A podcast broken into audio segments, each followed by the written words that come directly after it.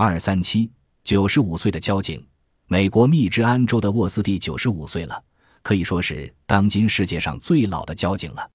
他出任保护学生横穿马路安全一职已经有三十一年，